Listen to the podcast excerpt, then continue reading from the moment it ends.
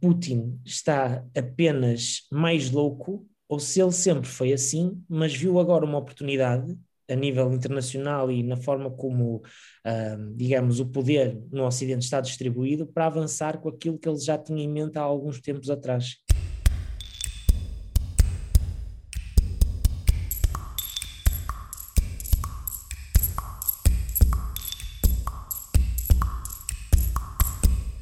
Antes de mais, obrigado pelo, pelo convite. É sempre para mim um prazer participar e ajudar também neste tipo de sessões que possam ajudar, quer a esclarecer, quer a partilhar também conhecimento. Depois, relativamente aos ucranianos, a verdade é que acaba por ser um povo que está a pagar infelizmente, as pessoas são inocentes, as pessoas não merecem isto que está a acontecer no país, uh, independentemente das razões que cada uma das partes invoca, a verdade é que sobra sempre para os mesmos, são sempre eles que pagam, e é uma pena e é uma tristeza, e acho que devemos todos uh, pedir para que isto termine o mais rapidamente possível.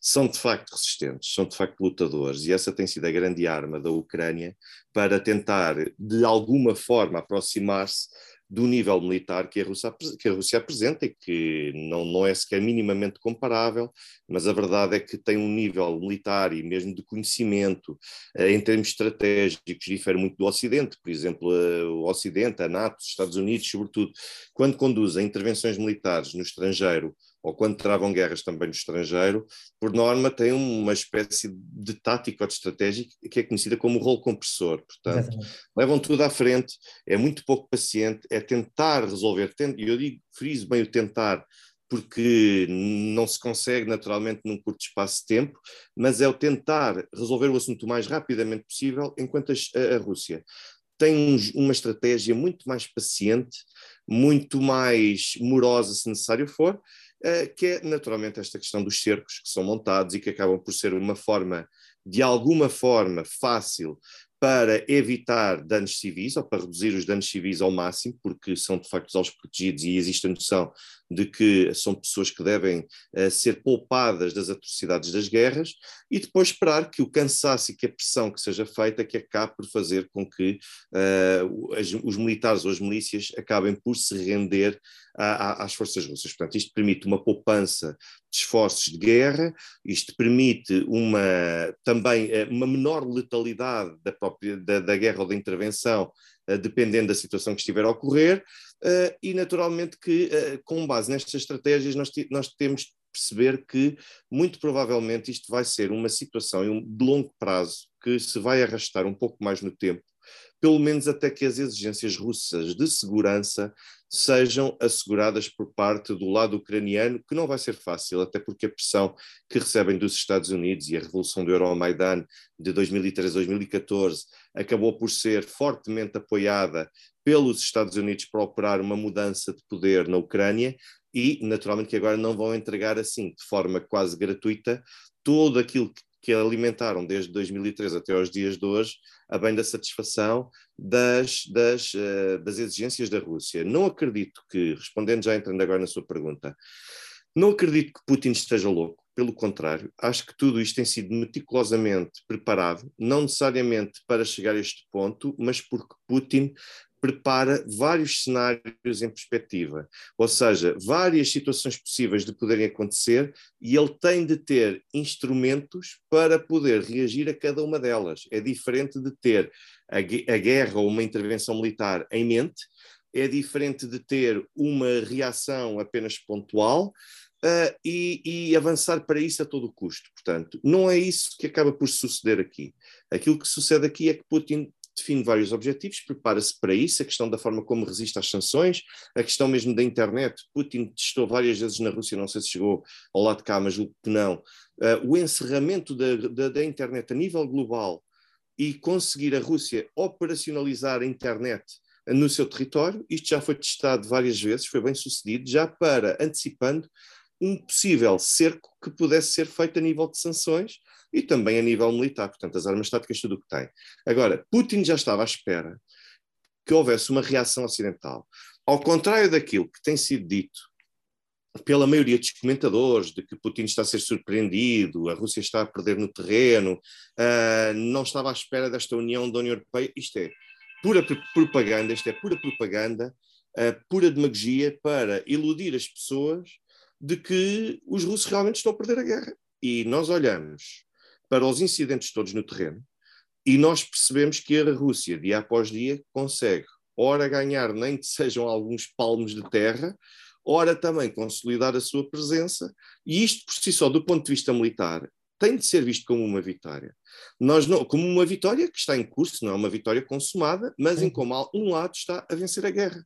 Nós vemos que os grandes bastiões que eram associados uh, à Ucrânia, aos poucos vêm, vão cair.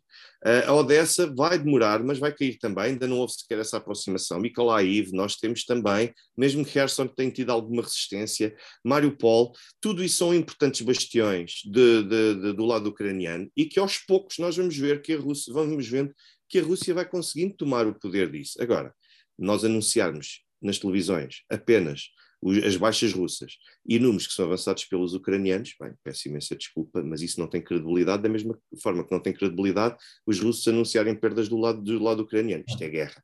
Mas Putin não está louco, pelo contrário. Putin uh, preparou todas estas, estas hipóteses e mesmo do lado das sanções, de momento, estas ainda não se estão a fazer sentir como o Ocidente esperava.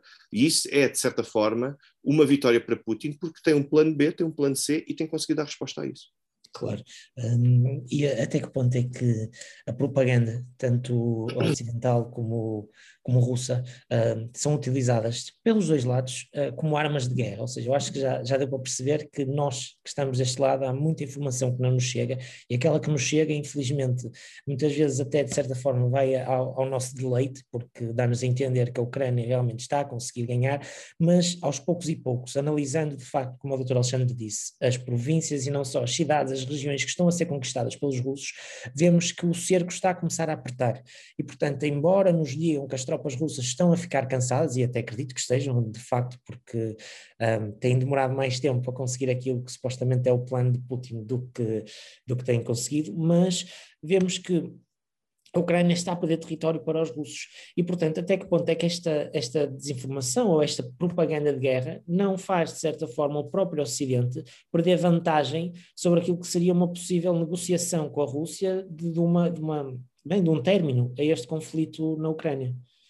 Sim, faz, isso faz todo o sentido, essa observação que fez, até por um motivo muito simples. Aquilo que nós assistimos por parte da esmagadora maioria das pessoas é a, a exigirem que os ucranianos não se rendam, porque é fácil. Eu estou aqui, estou aqui sentado, você também, estão, estamos a milhares de quilómetros de distância. É muito fácil pedirmos para que os ucranianos não se rendam.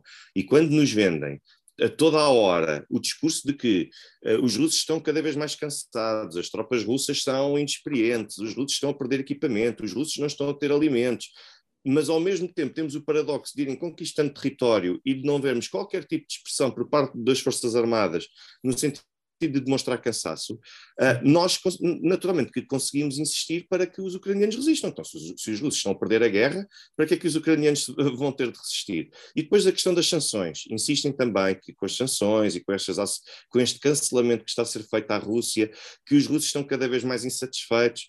E, olha, dou-lhe um exemplo. A Russia Today, que foi agora banida e proibida de, de ser transmitida aqui na Europa, ainda há dois, três dias, eu vi esta notícia que está transmitida pelo Russia Today, comunicou que a Rússia, a China e os outros eh, países que compõem a União Euroasiática que vão lançar um sistema alternativo ao Fundo Monetário Internacional. O que é que isto permite perceber? Que existem escapes que estes países estão a tomar para dependerem o menos possível do Ocidente.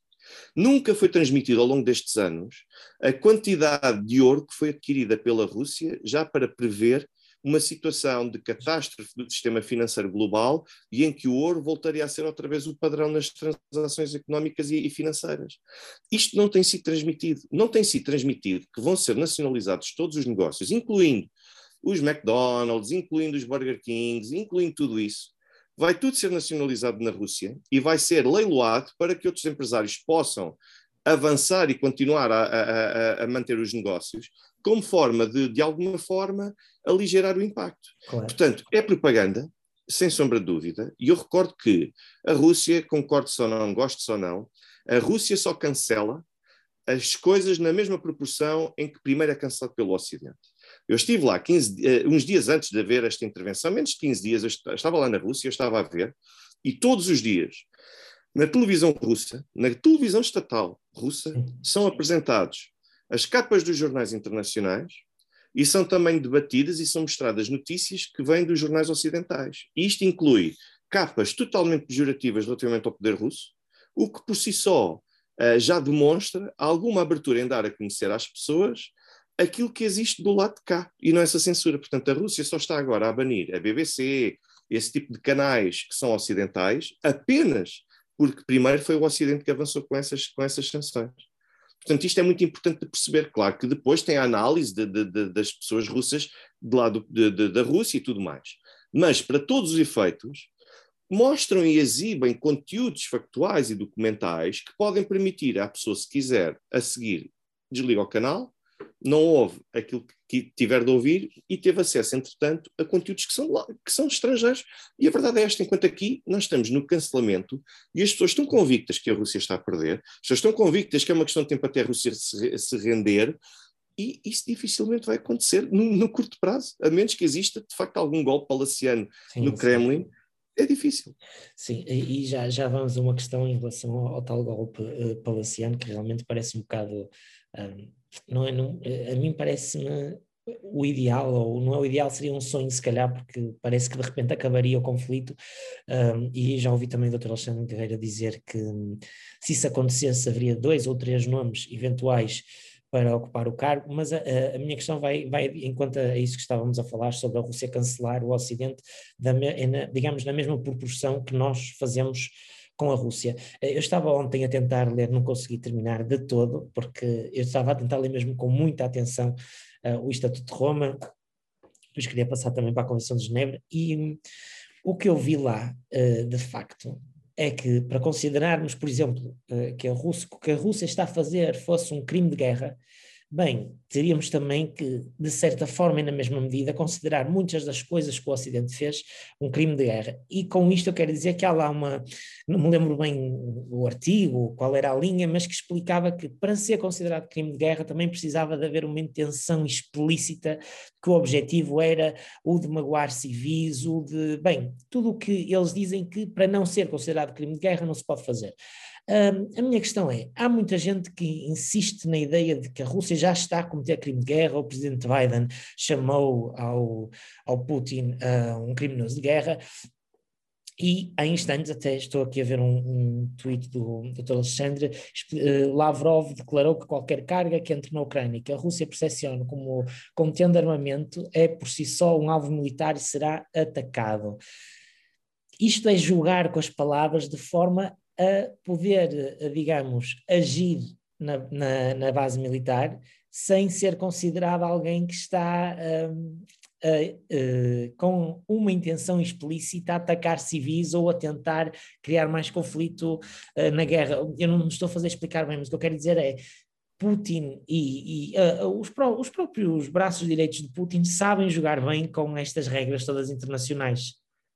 Acho Sim. que aprenderam muito bem. Toda a gente sabe. E para começar, portanto, estamos a falar dos artigos 8 e 30 do, do Estatuto de Roma, que falam quer com a questão da tipificação dos crimes de guerra, quer depois quanto à questão do grau de culpa que se tem ou não. E é muito importante frisar o seguinte: é que quando falamos de dolo, há até decisões de tribunais penais internacionais, que não necessariamente este, porque houve outros já excepcionais, uh, e incluindo do Tribunal Penal Internacional atual, que nós estamos a falar enquanto Tribunal Permanente, que já consideraram que para haver a culpa e responsabilidade por crimes de guerra tem de haver o dolo direto, ou seja, tem de haver uma intenção indubitável de que se queria provocar um determinado dano. Portanto, a situação de dolo eventual, que é uma situação de dolo que está muito próxima da negligência e que por vezes é muito difícil distinguir, já houve quem excluísse.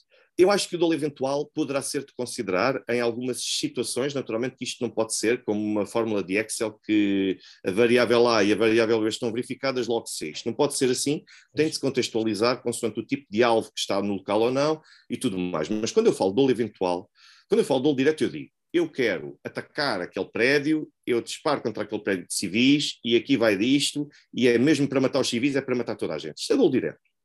Depois temos o terceiro grau de dolo, temos um segundo grau que acaba por nem sequer se colocar aqui, mas que está sempre incluído, mas depois temos um terceiro grau que é o chamado dolo eventual, e também existe aqui na Justiça Penal Portuguesa, e que nos diz que A minha intenção não é atacar o prédio de civis, a minha intenção é atacar o líder rebelde que está lá naquela localização.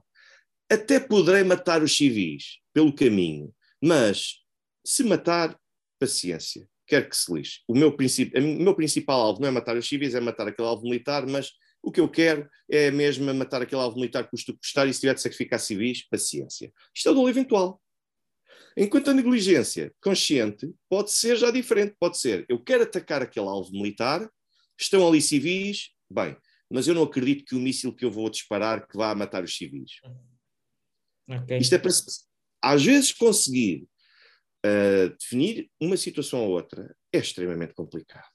Na esmagadora maioria dos casos é muito, muito, muito, muito complexo nós conseguimos definir. Então, em contexto de guerra, ainda mais complexo há, porque estamos a falar de locais em que nós nem sequer sabemos muitas vezes quem é que lá está ou o que é que lá está, e é muito difícil. Naturalmente que a Rússia, tal como qualquer outra potência, quando ataca, tem de ver basicamente aquilo que está a fazer para não incorrer não só em responsabilidade criminal, que é de, de difícil execução, mas também porque, do ponto de vista internacional, em termos reputacionais, também ficam afetados se houver notícias, como houve dos Estados Unidos no Afeganistão e no Iraque, de tortura de civis para, para confidenciarem factos. Portanto, a Rússia tem a perfeita noção do que é. Esse, esse discurso de Lavrov, a meu ver, acaba por ser uma forma de corroborar a intenção de não violar o direito internacional, porque o transporte de mercadorias uh, militares é considerado um alvo militar, portanto, é, é um alvo legítimo, mas se estiverem alguns civis e suponha que é uma carga militar de tamanha importância que pode ser vital para manterem os esforços de guerra ao lado inimigo. Bom, então se calhar alguns, vamos ter alguns danos colaterais, embora não sejam desejados, mas vamos ter alguns danos colaterais, que acabam por ser secundários e acabam por não ser sequer o efeito pretendido, desde que se tente minimizar o sacrifício e o sofrimento, então nesse caso sim é muito complexo e algumas coberturas mediáticas dão a entender que é preto no branco.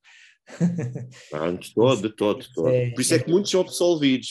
Se vir um dos grandes fracassos do Tribunal Penal Internacional atualmente é que completa em julho 20 anos de início de funções e tem meia dúzia de condenações e imensas absolvições. É por isto, porque é extremamente complexo, não é por falta de vontade, é extremamente complexo a justiça internacional.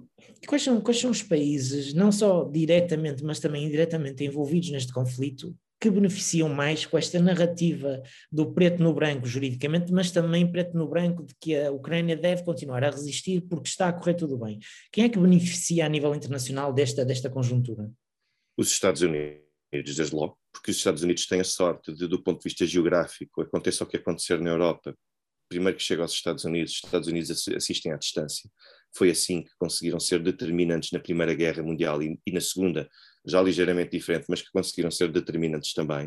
Os Estados Unidos, do ponto de vista económico, se uma, se uma Europa estiver destruída e estiver desgraçada por um contexto de conflito armado, naturalmente que os Estados Unidos acabam por se aproximar para tentar ajudar de alguma forma essa recuperação. Aliás, a intervenção no Iraque acaba por ser uma, uma situação ainda mais uh, caricata, porque os Estados Unidos criam um problema, os Estados Unidos vão resolver o problema e depois de terem desgraçado tudo. Então agora nós vamos ajudar a reerguer o país.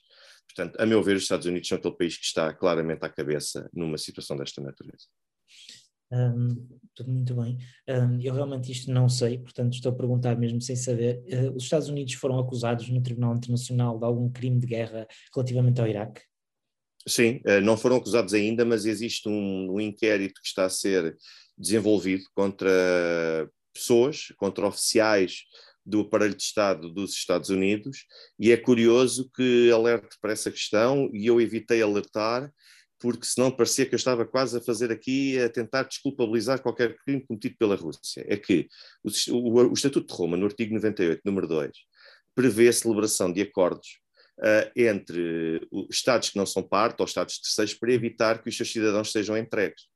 E os Estados Unidos têm, um, têm acordos celebrados com cerca de 100 Estados em todo o mundo nesse sentido.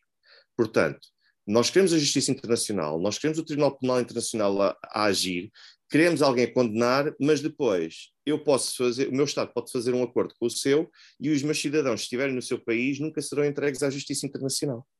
Portanto, por isso é que eu digo que vai ser muito difícil de conseguir a concretização e a punição dos Estados Unidos. Nunca ninguém falou de George W. Bush e Tony Blair e até mesmo de Durão Barroso responderem criminalmente por tudo o que aconteceu e por tudo aquilo que ainda acontece no Iraque. Uh, e, em grande parte, os Estados Unidos estão escudados por isto. Sim, exato. E, e, não podemos esquecermos que as administrações uh, nos Estados Unidos, nomeadamente a atual, também têm isso em conta e sabem então perfeitamente bem que, embora as narrativas e os discursos de Biden sejam de que, bem, isto é minha interpretação e também é uma pergunta, diga que Putin é um criminoso de guerra, uh, também sabem a dificuldade que deve existir em, em, condenar Putin ou em condenar a Rússia ou em levá-los a julgamento. Uh, nesta situação. Um, eu, eu, estive a ler, nem sabia, pelos vistos, Putin uh, ameaçou a Bósnia, não é? Disse que se tentassem entrar na NATO teriam o mesmo, poderiam ter o mesmo caminho que. Bem, que não acompanhei, não acompanhei isso. Essa pois, passou. Pode não ser uma informação uh, completamente bem traduzida. Também tenho que, tenho que me informar melhor, mas de qualquer maneira. Um, quem é que, indo agora à questão do, dos três uh, substitutos de Putin numa, numa tomada de poder ou numa destituição de poder do mesmo, quem seriam então os três mais indicados e em que circunstância é que de facto isso é plausível e poderia acontecer?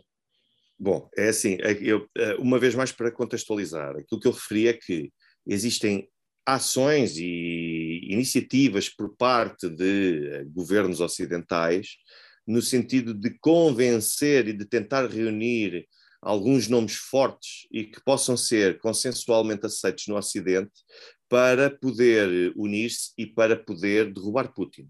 Daí a conseguir concretizar-se isso, vai um longo caminho, porque o círculo de, de, de proximidade de Vladimir Putin é todo ele muito coeso, uh, tem sabido cercar-se e rodear-se das pessoas certas, e, claro que isto não invalida que de um momento para o outro alguém possa fazer uma leitura uh, da situação de forma diferente e então a partir daí teríamos um problema no Kremlin. Mas uh, existem essas tentativas e os, e os dois nomes verdadeiramente consensuais uh, que parecem trazer até alguma frescura, digamos assim, ao discurso que tem, que normalmente a, a Rússia transporta são Dmitry Medvedev, que foi o presidente da Rússia durante este, todo este tempo em que Putin esteve no poder, entre 2008 e 2012.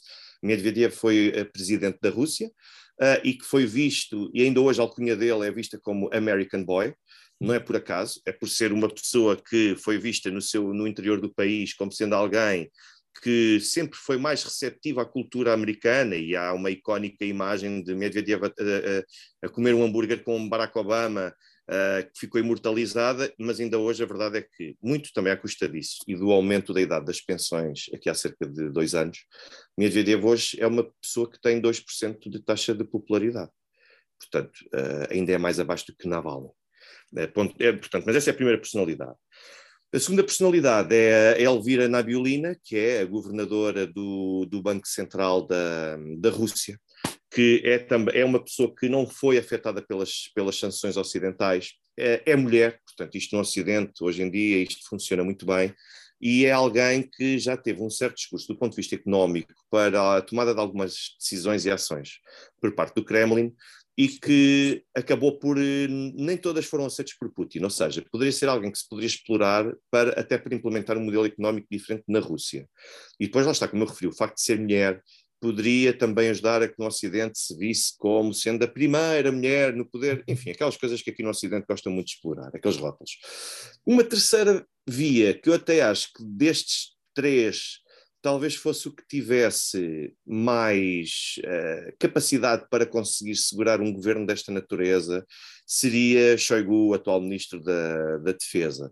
Mas não recebi necessariamente nenhum input que me desse a entender nesse sentido que ele seria uh, uma das pessoas eh, privilegiadas até na, na, linha da frente de preferência por parte do Ocidente.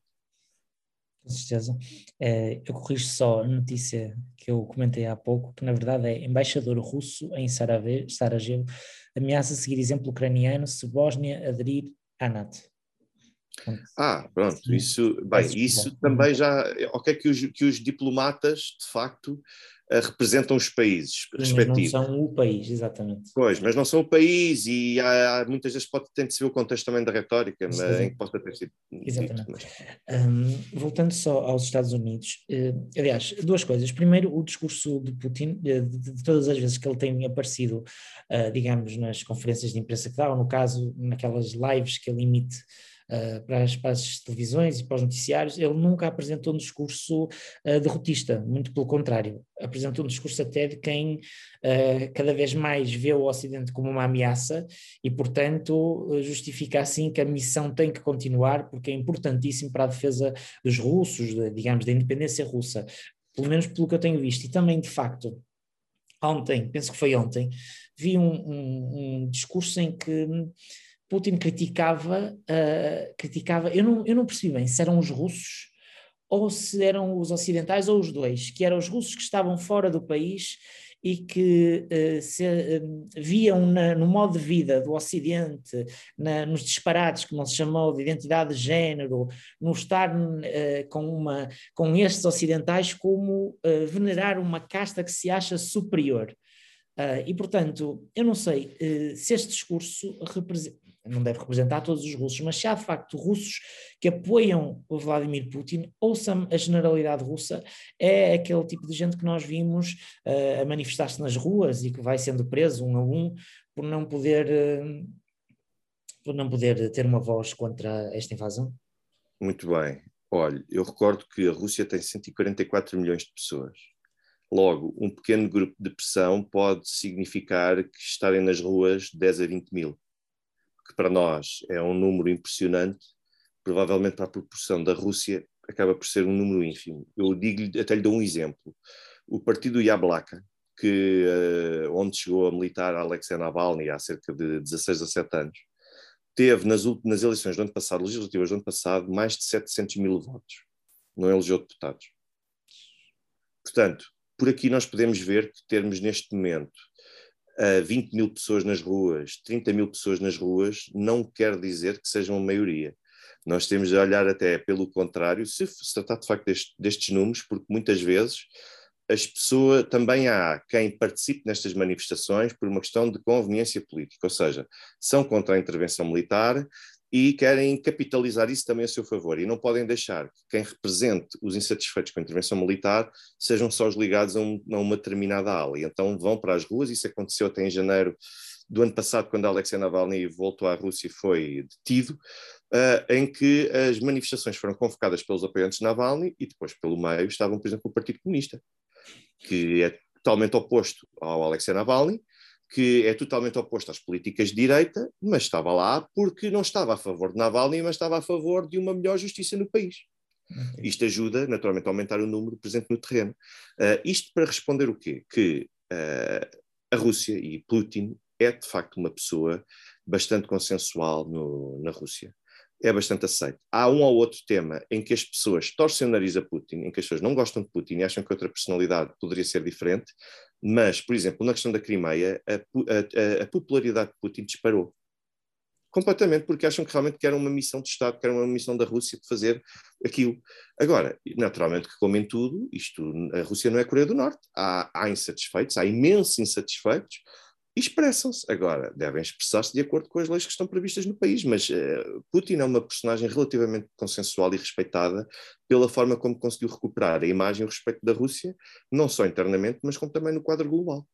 E Putin tem a capacidade, deve ter de certeza, porque ele tem uma destreza mental muito grande, mas Putin tem esta capacidade de entrar no jogo mediático também e, de certa forma, às vezes dar ao Ocidente aquilo que o Ocidente quer ver. A que é que se refere em concreto? Quer dar um exemplo? No sentido que é que muitas vezes, uh, analisando o discurso de Putin e seguindo, digamos assim, a narrativa de que a Rússia está a perder, um, por exemplo, podemos, alguém pode, de uma forma mais suscetível, ver no ar zangado de Putin, de, de facto, uma, um, um motivo, de, uma razão, uma ilustração da, da, da perda dele. Percebe o que eu estou a querer dizer? Sim, um, sim, é uma forma, repara uma coisa, é uma forma de expressão de Putin nós aqui no Ocidente é, é que queremos, nós temos um, uma determinada visão, um determinado preconceito que queremos que se concretize. E depois tentamos agarrar-nos a tudo aquilo que nós acharmos que é útil para poder corroborar aquilo que nós achamos. Eu recordo que já foi dito que Putin padecia de, de problemas mentais, já foi dito também que Putin tinha um câncer terminal, uh, Putin estava insatisfeito e reclamava e era, tinha, era, mostrava frustração para com o seu círculo mais próximo, ou seja, nós estamos aqui à procura de um conjunto de sinais que provavelmente nem sequer são sinais, são formas de ser, e de alguém que está a conduzir uma intervenção militar acaba por ser muito importante perceber que naturalmente está a viver uma situação de tensão, mas que não quer dizer que seja de insatisfação. Uhum. Mas aqui estão a tentar arrastar isso para esse plano e Putin, eh, quer dizer, o Putin e o seu círculo, no outro dia eu vi, estava com o José Milhares, o José Milhares a dizer um comentário com o qual eu não concordei rigorosamente nada. Uh, Lavrov está muito nervoso, nota-se que ele está muito nervoso, isto para ele é difícil, não estava nervoso coisa nenhuma, isso ele até estava, parecia com um plástico assim na mão, como se fosse a brincar e a fazer formas, não estava nervoso coisa nenhuma. Agora, naturalmente que quando há uma sessão de perguntas abertas, a pessoa fica assim apreensiva sem saber o que é que vai ser do outro lado. Mas daí a estar muito nervoso, as pessoas querem mostrar uma imagem de algo que não está a acontecer. Simplesmente não está a acontecer. Na, na, na opinião do Dr. Alexandre, quais foram, o, digamos, os pontos estratégicos na Ucrânia que a Rússia ter conseguido já conquistar demonstra uh, o avanço realmente da parte russa neste conflito para a vitória, o avanço para a vitória? Olha, a expansão no terreno, uh, o iniciar pelo leste e não querer ir automaticamente à capital, a forma como logo no primeiro dia foi um arraso completo, como já não se via há décadas em termos de uh, iniciativa militar, porque a Rússia praticamente eliminou a força aérea e também a capacidade marítima da, da Ucrânia num período de 24 horas, portanto aquilo foi impressionante. Ou seja, ao fazer isso, a Rússia ganhou logo vantagem sobre os céus, deixou de ter de disputar aqueles combates aéreos que se viam muito na Segunda Guerra Mundial e não só, uh, porque o, adversário tinha capacidade aérea, e nos mares também era uma, seria uma fragilidade. Portanto, a Rússia controla os mares e controla os céus. Agora, em termos de exército, de forças militares terrestres, isso é que é mais complexo porque existem sítios que, que, simplesmente não podem ser eliminados, que já estão lá, que já existem, quer por serem uh, barreiras naturais, quer por serem barreiras construídas pelo homem, mas parece-me que aquelas primeiras 24 horas foram decisivas para conferir a vantagem que nós hoje vemos a ser construída paulatinamente.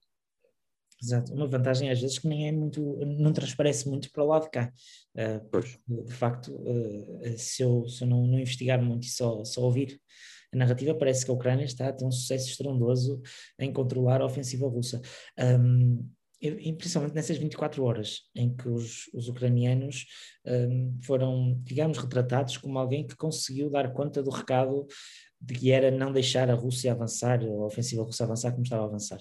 Um, quanto aos Estados Unidos e realmente quanto a essa questão do espaço aéreo que a, que a Rússia domina, um, eu estive a ver uma, uma espécie de conferência de imprensa em que os, os, senadores republicanos todos deram a sua opinião daquilo que se estava a passar e do porquê da Rússia achar que pode fazer o que está a fazer.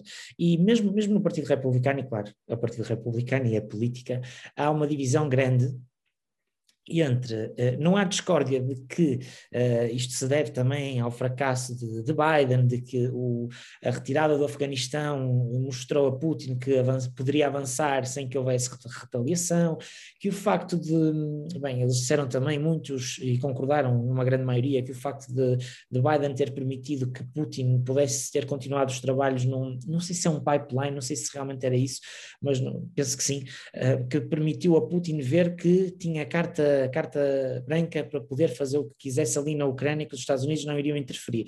Mas há uma grande divisão entre republicanos que acreditam que os Estados Unidos da América deveriam estar a enviar caças e aviões e tudo o que fosse uh, armamento militar mais digamos, mais robusto para a Ucrânia, e há outros que não acreditam que isso deveria acontecer porque dizem que os Estados Unidos correm o risco de levar com uma bomba nuclear. Um, estão os dois certos, uh, os dois lados do Partido Republicano estão certos, uh, há aqui algum receio porque também estão a olhar, digamos, aos créditos políticos que podem retirar uh, daqui. Um, o, que é, o, que é que é, o que é que de facto permitiu que Putin se sentisse agora neste momento confortável para avançar pela Ucrânia, como ele diz? Bom, é assim, a partir do momento em que alguém se atrever a atacar um alvo militar russo, automaticamente temos uh, esse mesmo agressor uh, que acabará por ser constituído como alvo. É isto que não se quer, porque neste momento a Rússia cinge-se apenas a, alvos, a uma intervenção que tem como alvos militares apenas os ucranianos e não os de nenhum outro país. E enquanto assim for, o conflito está resumido, a intervenção militar fica resumida apenas, apenas entre aspas, a território ucraniano. Agora, a partir do momento em que alguém quiser uh, implementar uma zona de interdição aérea uh, na Ucrânia, isto quer dizer que vai ter de impossibilitar os russos de conseguirem voar. Para impossibilitar os russos de conseguirem voar, vão ter de atacar as aeronaves da, da, da Força Aérea e o equipamento da Força Aérea Tal russa. no fly zone que se está a falar, não é? Correto? Exatamente. Portanto, isto, a partir do momento em que alguém tente fazer isto, o conflito vai automaticamente passar a ser um conflito global, internacional, global, e vai acabar por escalar a, a, a, intervenção que nós temos atualmente. Portanto, é preciso olhar com algum critério para aquilo que está no terreno e perceber se há hipótese até de deixar que a Rússia se desgaste primeiro na Ucrânia, antes de haver uma tomada de ação, ou se vale a pena sequer abordar a, Rússia de frente e desafiá-la desta forma. Portanto, a, a partir daí, a, a, tendência é só para escalar quais são os limites, eh, não colocaria ficha em nenhum cenário possível, porque quem está a participar numa intervenção e se sente atacado vai querer usar tudo o que tem ao seu dispor. Claro. Claro, eh, este conflito tem fim à vista, ainda, como o Dr. Alexandre disse, realmente vai, vai durar. Pois, vai, vai, assim, isto vai ter um fim. Resta saber quando, mas há uma das partes que mais tarde ou mais cedo vai ter de acabar por, por ceder, porque é insustentável. Qualquer tipo de intervenção de conflito são sempre insustentáveis, nem que demore 10 anos, mas chegará uma altura em que alguém vai sentir que chega, não consegue aguentar mais, não, não dá para manter, alimentar mais ou a defesa ou o ataque, e vai ter de se render de, da forma possível até, e tentar eh, vender o mais caro possível a derrota. Pronto, com certeza. O papel, o papel dos mediadores, de certa forma, mediadores, falo da Turquia, da China, poderá também eh, ser uma luz da duração que este conflito ainda poderá ter, ou seja, há aqui eh, há aqui agentes que estão a intervir é, no conflito de forma, como eles dizem, a mediar, que podem ainda estar a, a, à procura de ganhos políticos, económicos, é, financeiros, estratégicos a ter, em termos internacionais e que podem fazer o conflito durar um pouco mais do que aquilo que seria expectável? A China, por um lado, não tem grande interesse em, em desgastar aquele que é um, um parceiro e um aliado, que é a Rússia mas por outro lado também não quer intervir nem quer assumir uma posição que lhe pode sair cara se a Rússia de alguma forma perder esta intervenção e, e tiver de ser obrigada a recuar, porque significa que a China fica isolada. Uh, portanto, não tem muito interesse em manter este estado das coisas, embora as sanções que são aplicadas pelo Ocidente à Rússia, isso tem sido capitalizado pela China sem dúvida alguma. Uh, lá está, mais uma informação que por acaso até vem do Wall Street Journal, mas que eu não dei conta e que até publiquei em tweet. Uh, portanto, a China tem feito com, com, o Paquistão e com, e com a Arábia Saudita, aliás, um acordo para que as transações de petróleo sejam realizadas cada vez mais na moeda chinesa. Portanto, isto aos poucos os chineses naturalmente vão se aproveitando, mas sem tomar partido das duas coisas, de, de, de, de, qualquer uma das partes a título oficial. A Turquia pode ser realmente vista como como um parceiro que tente, das duas partes, porque tem boas relações com ambos, mais até com a Ucrânia do que com a Rússia, muito fruto da, da evolução dos acontecimentos na Síria. E, mas neste momento a, a, situação está de certa forma mais refriada e, e poderá ser vista como um parceiro para poder mediar as coisas. Eu pergunto é só onde é que estão as Nações Unidas é que eu não vejo Nações Unidas em lado nenhum. Não vejo, não vejo nada. E é isto que, a meu ver, me causa algum incómodo, porque foi para isto que a organização foi criada e eu não vejo António Guterres, não vejo nenhum representante especial, não vejo nada de Nações Unidas. E é confrangedor assistir a uma situação destas. Sim, é confrangedor, é um silêncio mesmo ensurdecedor. E gostaria de perguntar também ao Dr. Alexandre qual é a opinião sobre. Bem, sobre a decisão de Nações Unidas não se referirem a este conflito como guerra. Sim, parece-me que é o termo correto, porque quando nós falamos em guerra, primeiro não houve nenhuma declaração oficial, quer da Ucrânia, quer por parte da Rússia.